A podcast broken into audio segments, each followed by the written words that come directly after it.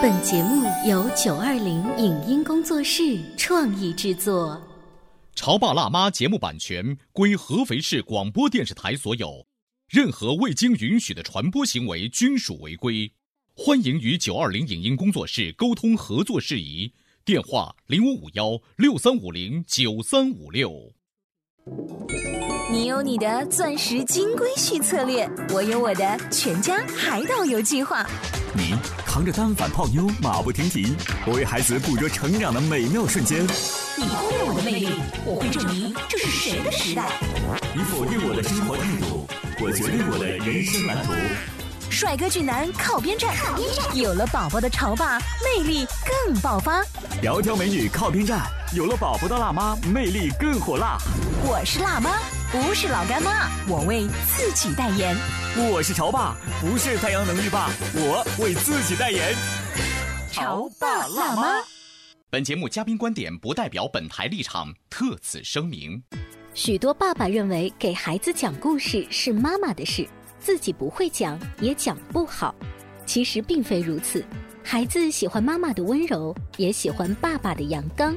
那么，如何打破男人的框架，为孩子说一篇故事？为什么孩子对爸爸说故事有更高的期待和想象？在中国传统的文学作品中，哪些作品适合给孩子做启蒙阅读？欢迎收听八零后时尚育儿广播脱口秀《潮爸辣妈》，本期话题。会讲故事的微信公众号，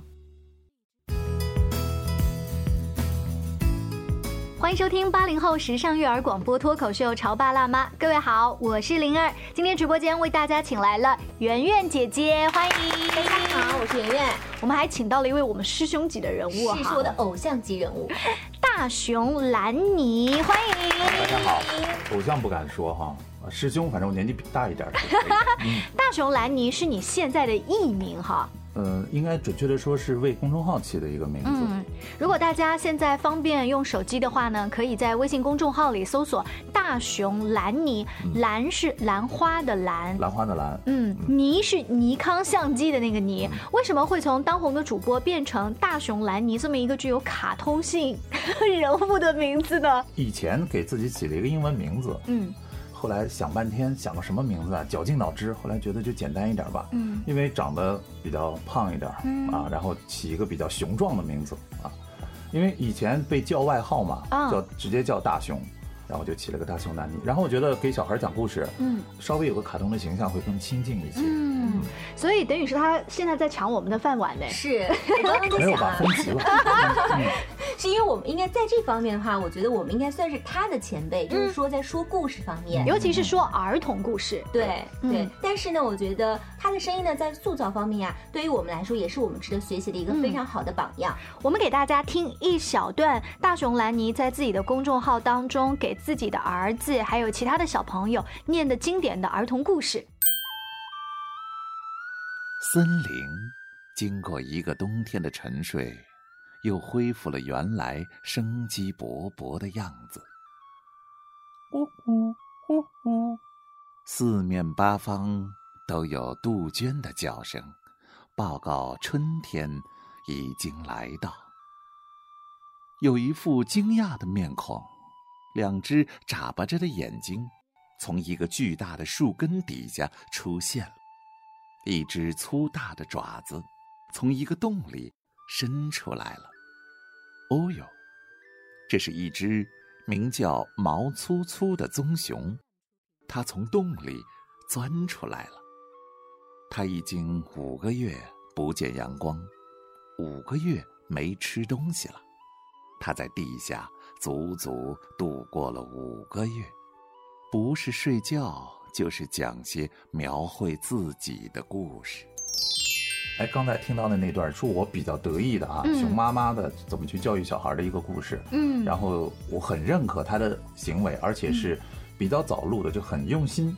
去展示自己的这么一个一个算是一个作品啊。其实大熊兰尼这个公众号呢，偶尔的时候我也会给我儿子听，我把它弥补了平时圆圆姐姐或者是小帅哥哥或者是我自己作为妈妈讲故事的一个呃补充一个补充，因为我觉得爸爸讲故事的水平实在太差了。但是大熊兰尼他的声音，他的讲故事的感觉是像爸爸的感觉。嗯，那么可不可以我们有高水平的爸爸讲故事啊？那就是这样子的典型代表。其实我是绕避开你们的，嗯，呃，我特意挑选了就是稍微年纪大一点的孩子，定位大概是六到十岁这个周围，像圆圆姐姐的那种。铁粉我们是吸引不过来，的 就干脆就就挑一些，而且还有我主要是面对像男孩的一个群体，嗯，因为我自己比较喜欢听古代的那些什么战争故事啊、英雄故事啊，然后科幻的呀、冒险的呀，啊，觉得给这些男孩来听一听。我觉得你这个六到十岁当中还有一个坚强的粉丝，就是你自己的儿子乐乐。乐乐今年五年级，但是他还会。当做你的第一评判小粉丝哈，来去上上，现在应该算是评委了。哦。然后说你这个前鼻发的不到位，我我说哦，然后你这个好像翘舌也没有到嘛，因为有时候会有一点儿，然后我可能念的时候就过去了，因为情绪在那儿就过去了。然后我跟他解释哦，那个是模仿一个人说话，然后你可以不用说的太妙，算是糊弄他一下啊。嗯，所以一般在什么样的情况下，他会在旁边监听你讲故事，还是说你录完了、制作完了之后再给儿子听？嗯，多半录的时候，他基本上在上学嘛。嗯，然后有时候会开开，哎，看看今天播了一个什么，然后跟我说。昨天这个角色讲话跟今天这个角色讲话有点不一样，哇，还挺苛刻的。对，哎，那他有没有会在一些呃学习的过程当中，向他的一些好朋友去推荐说，哎，这是我的爸爸说的？会有一些，但不是很明显。嗯，因为他一般做事不是那种特别张扬的，然后可能会跟小朋友推荐一下，但是绝对不是说这个故事是我录的他就推荐，而觉得哎，他觉得这个特别好。哦，就这个故事本身去推荐。现在那个号里面已经有很多很多的故事了，有《西游记》呀，还有一些经典的、经典的。所以你儿子最喜欢的是什么？他主动给他的同学推荐最多的是啊，是那个，就是上了小学之后会有一个教辅教材，叫《我的母语课》，里面都是一些不光是中国的，也有国外的一些优秀的作品，但那些作品是针对小孩的作品，然后把它拼接起来，给他们增加阅读量。嗯，然后我会找一些那样的。故事来讲，比如说像岳飞啊，还有济公的传说，嗯，包括那个熊妈妈也是从里面选选出来的一部分，然后他就会觉得，哎呦，这个特别好，因为看文字跟再听一遍，对小孩来说感觉是不一样的，嗯，他会觉得这个更形象了，嗯，然后会推荐给他的一些同学。而且我觉得这样的话，对于很多孩子来说也加深了印象，嗯，我不知道是现在的孩子跟我们那个时候会不会一样，我们那个时候在阅读一篇文章的时候呢，老师不仅说你要理解他的意思。甚至有的时候会让我们去背诵，嗯，无论是古诗词也好，还是一些这个古文也好，我觉得像这种方法的话，如果用在我的那个时候，会让我更加快速的把这篇文章背下来，背下来，对对对，再听一遍，而且是那个声情并茂的听一遍，会更容易记住嘛。嗯，所以你的儿子已经变成了你这个号的粉丝。我是这么想起来，在很小的时候哈，我当时想给他听一些，因为不认识字嘛，听找一些很好的故事来听。然后第一个想到的是孙敬修，嗯，孙敬修爷爷。我小时候没有怎么听过他讲故事，他其实是年纪更大了。我把他找来以后，当时讲的就是一套《西游记》最有名的，然后买回来，把几张碟合成一个碟，刻张碟放在车里头，有时候长途旅行的时候可以听。然后他就听一个故事，好像大闹天宫，嗯，听一遍两遍，听十几遍，就连续不停的，我们都烦了，嗯，他听了特别有意思，嗯，当时我就觉得哇，这个老爷子太厉害，太厉害了。而且孙敬修老爷爷的那个故事，我也是买了一个金编的合集，但是我发现我的儿子并没有那么喜欢。我在想，是不是因为就是呃播讲的方式不太一样啊？亦或是说他的这个年龄段啊，还没有到到那个阶段，或者说他的一个接收。习惯。是，他是研究那个儿童心理跟语言的，然后知道用最平实的语言，而且他是生活在几十年前的，他主要是讲给几十年前的小孩听。对，我们现在是听读物听的特别多，所以会有一些不太适应。但就我听来，我觉得太厉害了，因为我们是那个年代的孩子，所以我们爱孙敬修爷爷。然后我就在觉得，哎，那用一种什么样的方式来讲故事，让小孩会更容易听？嗯，然后我就找一些经典的东西来讲。后来有一个老师给我指导说，你有没有想过，你让这些孩子听完了故事之后，你要有一个什么样的目的？嗯，就是你这个故事不是说他们想听故事，你跟他们讲一个故事就完了，而是通过这个故事告诉他们一些什么样的东西，让他们学到一些什么样的东西。哎，这不有一点像我们小时候读语文，最后老师说中心思想是什么？段落大意是？但问题是课文跟故事比，太没有吸引力了。就是说会选择一些故事。而且那些故事，如果是专门写给小孩的话，他会有很明显的一些教育目的，尤其是国外的一些作品啊，它特别明显，说教的程度几乎没有，但是读完了以后，很多道理小孩就明白了。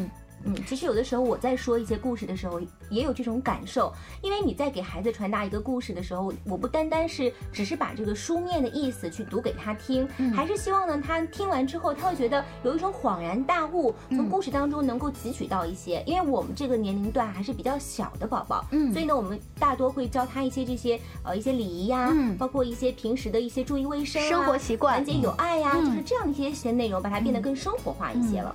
而且发现小一点的宝宝。他们更爱重复性的听故事，嗯，但是大一点的宝宝，他们更爱听连载的故事，对，很吸引人，嗯，然后有的时候会听一些新的东西，现在就要求你太慢了，一天就一个，嗯，然后我说他多了实在是弄不了，工作量还是比较大。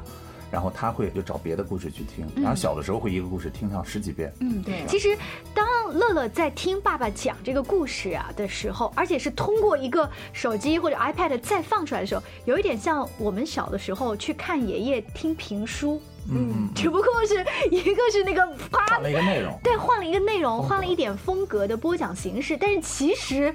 享受起来那个听觉世界的感觉是一样的。对我那个时候啊，因为小的时候身体不是特别好，偶尔会生病。我妈妈有一种非常好的方式，就是安抚我。嗯，比如说吃药的时候，他们那时候去南京买了很多，比如说《黑猫警长》、《葫芦娃》，他的那种卡带，嗯，会放在收音机里反反复复给我听，以至于现在我在听到《黑猫警长》或者是《葫芦娃》的时候呢，我对他们的故事还是非常如数家珍。就好像曾经有一个调查是说，问我们这些八。零后的爸爸妈妈虽然已经讲了很多的绘本给自己的孩子，但是我现在考大家一下，你马上就能够讲出来的一个故事，不需要看任何书的是什么？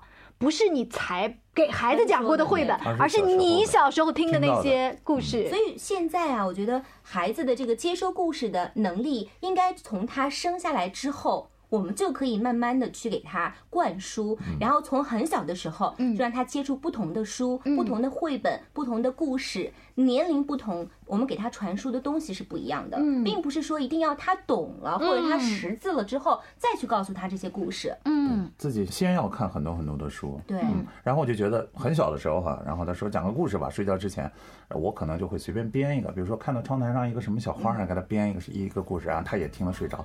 后来我就觉得。得编点管用的，然后再长大一点呢，编一点中国的什么历史故事啊。后来我就觉得，哎呀，自己都不确定，又回去翻书翻看，哦，这个故事是这么说的，没错。嗯。后来又在想，有一些，比如说。更深一点嘛，就比如说国学啊，说一说什么《论语》啊，中间的一些道理啊，或者是那个古代的历史书里面的一些故事，就觉得哎呀，太多书没有看过，是。我压力好大。真的，刚才大熊兰你这样一说之后啊，会让现在的家长有一种，我为了要教孩子，我自己提前去做很多功课。比如说中国的那些成语故事，你不是只能知道啊“三人行必有我师”这些经典的句子，还有很多。呃，像今天我给儿子在车子上。面听了一个成语故事，叫“三人画虎”。完了以后呢，故事讲的很精彩，我的儿子也听得很认真。我问他听懂了吗？没听懂。那这个故事当中多半啊是要学会这个成语的内涵之后，用这个成语来造句的。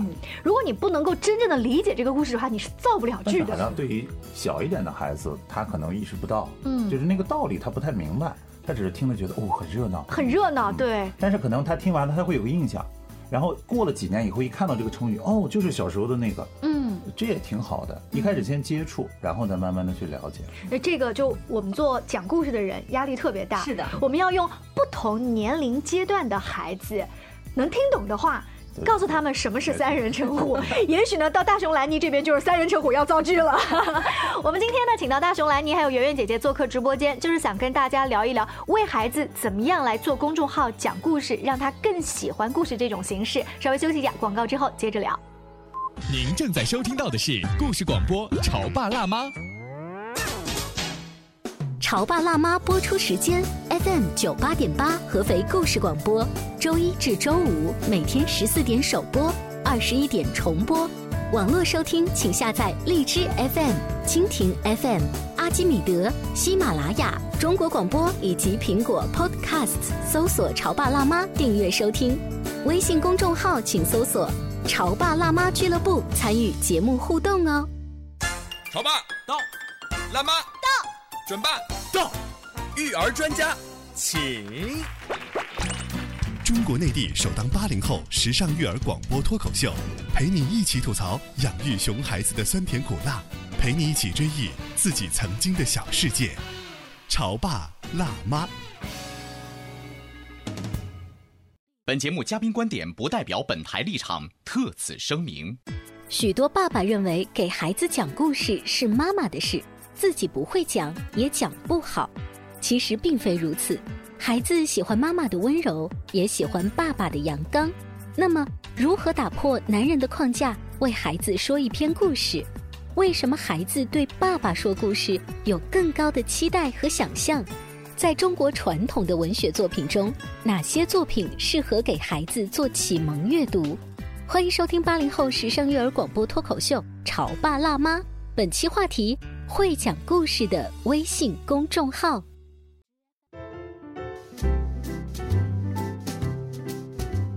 稍微休息了一下，欢迎大家回来。今天灵儿在潮爸辣妈的直播间为大家请来了童话亮晶晶的圆圆姐姐。Hello，大家好，我是圆圆。还有大熊兰尼公众号的大熊兰尼，欢迎。大熊兰尼的公众号呢，大家先搜索一下，可以听到很多经典的一些连载的故事。连载的故事，比如最近在推荐的那个叫《企鹅旅行记》，是我们小时候看的吗？哎呀，那个故事特别好。我有一天还跟大熊兰尼发这个微信，我说别说孩子了，我自己都爱听。其实这本书从小说来说哈，很多人批评就是说，作为一个文学作品来说，太啰嗦了。嗯，他比如说在这儿玩一天，做个梦就能写一集。他写了很多北欧的风景，那个展现出来那种绚丽的画面实在是太漂亮了。其实还有很多想象空间的，是，尤其是像《企鹅旅行记》这样子的一个有魔幻色彩的小说，还被很多的一些儿童剧团改编成了儿童剧。其实，在一百多年前，这个作家这个奶奶就是拿了诺贝尔文学奖，然后。人家建议他写一个儿童读物，他写了一个《企鹅旅行记》，嗯，就是说应该是他集中自己的一个心血给孩子留下来的一个东西。这是重点给大家推荐的，像这个就比较适合一些大的孩子。就是两位呢都是在不同年龄阶段给小朋友讲故事的高手，但是我们在选读物的时候肯定是有这个区别的。比如说大熊兰，你选择针对大一点的孩子，又是连载的，有些什么样的经验？你会主动给他们选什么样的书？因为一开始在推广的时候，都家里面人先开始推广，然后我妈就说：“你怎么老是播外国人的？”一开始是呃有一个熊妈妈，嗯，然后到了凡尔纳的一一些作品，然后还有鲁滨逊，嗯，这个我觉得男孩肯定特别喜欢。然后他说：“你不能录点中国的。”后来我看了一下，好像。不是太多，嗯。嗯，因为最早还没有录号的时候哈，我当时呃想到介绍一些古典的作品，嗯，当然想到四大名著，然后小孩最接受的是《西游记》，是啊，然后郑渊洁说小孩是把《西游记》当文学报告来看的，我们是把它当成一个小说故事来看，的，说小孩是相信这些故事的，嗯，我就拿了一本《西游记》原著，然后我能看懂的地方呢，我就变成自己的话，变成白话来跟他讲一遍。我觉得讲的是结结巴巴、乱七八糟。嗯，然后他是趴在床边，眼睛睁多大的？嗯，就是晚上九点你哄他睡觉呢嘛，他能到十点钟他还继续听。嗯，然后一节讲完了以后，他说：“哎呀，再讲一集吧。”嗯，然后我就觉得这个这个故事实在是太吸引人了。嗯，然后我就觉得，哎，是不是给小孩来，就专门给他们。讲一个故事给他们听。嗯，所以像《西游记》这样的故事的话，就是不管什么样的年龄阶段的孩，小一点的，我觉得可能会害怕里面的妖精。因为也是看不同的孩子。因为我记得，呃，我们曾经老帅爷爷啊，也是带着《西游记》的故事，曾经去过幼儿园给孩子说。他说的好像是三打白骨精。嗯。他用他的语言去给孩子传达的时候，我觉得小朋友听的也非常的开心。因为现在我的宝宝很小，他才一岁半。嗯。电视机里，因为每到暑假会循环播放。他也很喜欢看，就是最老的版本的《西游记》八三版的那个。那个里面其实没有太多恐怖的情节，是，而且很恐怖的情节，当时也不一定能够用影视的手法给大家呈现出来，所以孩子还是很喜欢看的。嗯，就是在你们的经验里，让孩子接触中国传统的文学的一些作品的话，从《西游记》是最好的一个入手的方法。嗯，然后接下来可能在这长大一点，像现在乐乐开始看《三国演义》，这也是他们课程要求的，来阅读一下。《红楼梦》可能再往后一点啊，然后。《水浒传》是不太建议小孩读的，因为里面有很多暴力的东西。嗯，在读《三国演义》的时候啊，他特别强调了一下，就是乐乐，乐乐是一个男孩子。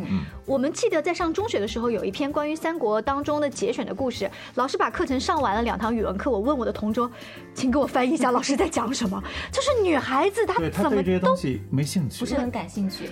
首先又是古文，第二又是三国里面的人，就是好像在老师和这些男孩子看来，你理应知道，可是我完全。全不知道他是 A 还是 B 还是 C，对我不搞不清楚。所以那个时候我应该会更加喜欢《红楼梦》，可能是因为觉得很多的姐姐都很漂亮，她们的服装啊，她们的这个头饰啊，演员都非常的漂亮，吃的东西特别的对，很精致。嗯，这个看个人的爱好吧。然后有一些其他的作品，不一定就是说要拿中国古典的东西。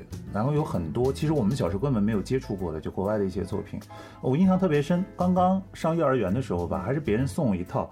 不一样的卡梅拉，说的是一只小母鸡的一个故事，然后呢，他自己来看，基本上看画能看得懂，嗯，然后呢，认识几个字的时候，希望我来讲，后来我就想讲的。好玩一点，我就想我们变一个方言来讲吧，然后就学的广东话的那个语气，特别是爸爸说：“哦，卡美拉，你是怎么搞的？” 他是卡美拉变成广东一家了，他就他就觉得啊特别好玩。后来我觉得，哎，其实这个讲故事不一定说你得像播音员那样子来讲，对，你只要跟他用心去看一本书，其实就能得到一个非常好的效果。对，刚刚大雄说到这儿了呢，我就想到前段时间我带着我的宝宝去医院，呃，在我之前有一个妈妈，我特别佩服她。医院的环境特别的嘈杂，然后呢，那个孩子就一直嚷嚷着说：“妈妈，妈妈，我要听故事。”因为他看见有医生穿着白大褂，当时他他很紧张，是一个男生，他特别的紧张。还有他不停在咳嗽，身体有一点不舒服。这种情况下，妈妈就说：“嗯，那我们去哪里说呢？”他私下看了一下，都没有很适合，就是很安静的给宝宝说故事的一个地方。于是就直接想了想，算了，那我就坐在这个椅子上面。嗯，然后呢，他在当下给他的孩子自己营造了一个非常温馨的、很安静的一个说故事的环境。嗯，我看着他们，我就会觉得，就是他们两个人完全就没有，就是不 care 旁边的任何的一个嘈杂声音，孩子听得非常津津有味的。妈妈的这个语言呢，按照我来说就是很不标准，普通话不太好，不标准。对，而且他的嗓音呢，也不是属于那种很甜美的，但是。小孩非常的享受，嗯，以至于我那个时候真的静静观察他了好几分钟，嗯，我会觉得我们当时在选择故事妈妈的时候。其实，如果下次再做，嗯，这种妈妈，我觉得我也是很欢迎她能够来到我们这个活动中来的。我都感觉这个妈妈很强大，就是小孩生病了，大多数都是抓狂了那种，对，然后自己巴不得去疼，然后还能这样静下来，然后给他营造一个氛围。我当故事是有魔力的，尤其是在那样的环境下，你还能有强大的定力，让这个魔力散发出来。哎，呃，圆圆这样一说完，我想起我有一次长途旅行，在这个火车上面，你知道，作为旅行的人，你已经巴不得车厢里面要很安静，就好像最近的孟非不是发了一条微博吐槽吗？说要开一个熊孩子的 什么专座，对对对。那么我也有一次遇到这样的情况，那个火车上特别吵，但是慢慢慢慢安静下来的是，有一个爸爸在离我大概两排远的地方，开始用不太标准的普通话给他的孩子讲故事。这是一个典型的爸爸，在我的两排之后，但是就在我的斜前方，另外一个熊孩子还是在不停的闹。很典型的两家人，但是那一个孩子被他的爸爸讲的故事，他只是偶尔会发出笑声。嗯嗯，为什么呢？接下来怎么样呢？画面一下变得很温馨，而且我发现，就是我周围的人时不时还会抬头看一眼那个是什么人。爸爸讲的很好，怎么？故事有魔力的。是的。其实因为我们算是同行嘛，然后觉得哎，应该用这样的一种方式，被播读的方式来讲故事。后来我就觉得，其实不完全是这样的。就我们刚才最早说到孙金修爷爷，嗯，他因为是北方人，发音很标准，但是他讲故事的时候用的很多方言的话，而且也不是像我们要求这么严格的普通话，嗯。嗯，我觉得对于小孩来说，父母是最亲切的人，他们的声音不管音质怎么样，是最亲切、最温暖的一个声音。嗯，然后如果你用心给小孩去讲一段故事的话。然后就会做得很好。但是最好，比如说没有专业培训的，你就不用读书，读书反而会露怯。对，就是把自己心里面的故事讲出来。就是像大雄刚刚说的很好，就是你看到一样什么东西啊。发散思维可以告诉他周边的一切的一些生物呀、植物呀、天气呀，我觉得都可以去给他传递。说白了就是讲人话，嗯，正常的讲话就好。我们沿着讲人话的这个多说两句，在今天节目的尾声说一下：如果你的孩子很喜欢听你讲故事，听到他已经差不多开始认字，在有的家长觉得说你应该自己去独立的认字看书的时候，他还说：“爸爸，你给我讲一个故事吧。”妈妈，你你不要让我自己到书房里面去看，怎么办？他不愿意自己独立的去阅读。你现在是遇到这样的问题了吗？没有，我的孩子还不会认字。我觉得一半一半，因为阅读是一个小孩必须得经历的一个过程。乐乐大概是到三年级左右的时候，还是喜欢看漫画书。嗯，漫画书一个问题就带来他文字表达能力不强，然后作文写的会比较弱。哦。不会用词语，只会用口语性的话把一个故事讲一遍。哦，然后这样子从一篇作文的要求来说，这个好像做的不够。哦，嗯，然后慢慢读了那种文字书以后，文字故事以后啊，慢慢的会好一些。但是就即便到现在，还是天天说，哎，我晚上来讲个故事。然后我就有另外一个办法，就是找一个故事，随便编一个什么，找一个人物，然后他的一些历险啊，然后我们一起编。我编一段。然后接下来，第可能第二天，或者是某一个环节，或者是他想到一个什么角色加入进来，就整个故事我们来完成，嗯，帮助他有一个想象力，嗯，然后这样子他也会觉得就不完完全全像小宝宝那样，只是大人来讲，嗯，就是他具备这样的一个能力去自己创作一些东西。嗯，这个放在我们家的话，他就会说。变形金刚把怪兽打死了，然后故事结束了。我慢慢慢慢会喜欢一些细节性的东西。但如果是我家呢，就是不要。就是还还很小的一个阶段。非常感谢两位啊，会说故事的高手做客我们的直播间。如果大家愿意的话，晚上多花差不多十分钟的时间给孩子去讲故事。其实我们学到的不是故事本身，而更多强调的是亲子关系。如果你实在没有时间讲故事的话，那就来听童话亮晶。以及大熊兰妮的公众号吧，我们下期见，拜拜。以上节目由九二零影音工作室创意制作，感谢您的收听。